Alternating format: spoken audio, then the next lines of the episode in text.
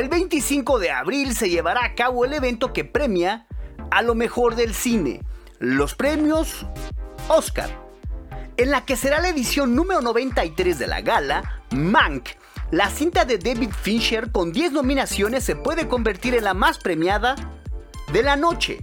Por primera vez en la historia, dos mujeres compiten por el Oscar a la mejor dirección.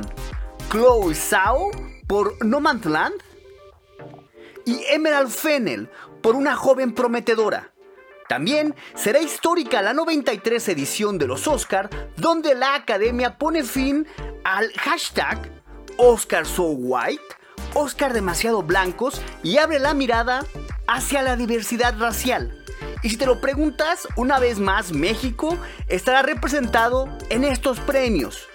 En esta ocasión será gracias a los mexicanos Jaime Bax, Michelle Coutolenc y Carlos Cortés quienes fueron nominados a Mejor Sonido por la película Sounds of Metal.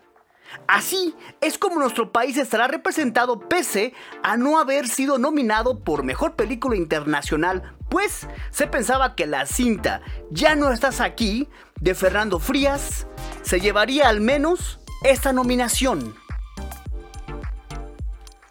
Glamour, belleza, un sueño hecho realidad, reconocimiento, pero sobre todo, talento.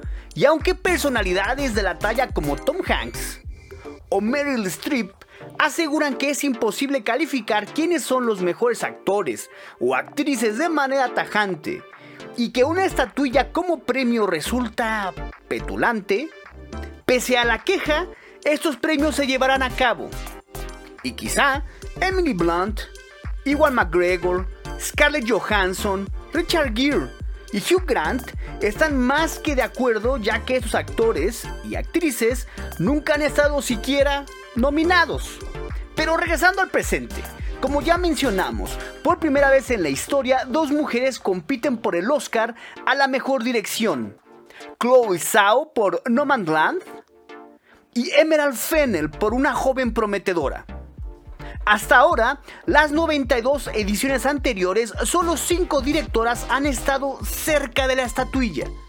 Lina Wetmuller en 1977, Jane Campion en 1993, Sofía Coppola en 2004, Catherine Bigelow en 2010, la única que ha ganado en esta categoría, y Greta Gerwin en 2017.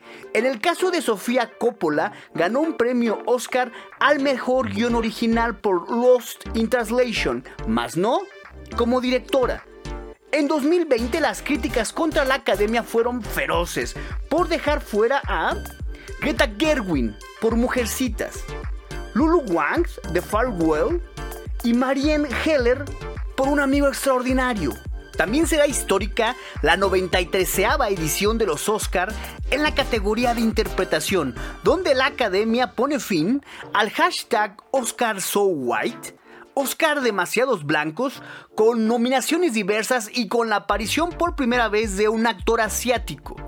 Steven Yeun por Minari está nominado en la categoría a Mejor Actor.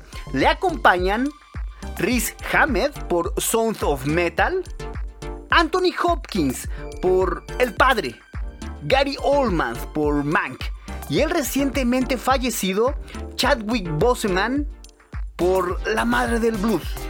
La diversidad se ve también en la categoría femenina, con dos afroamericanas, Viola Davis por La Madre del Blues y Andra Day por United States versus Billie Holiday, ellas competirán con Vanessa Kirby, Fragmentos de una mujer, Frances McDormand por No Man's Land y Karen Mulligan por Una joven prometedora.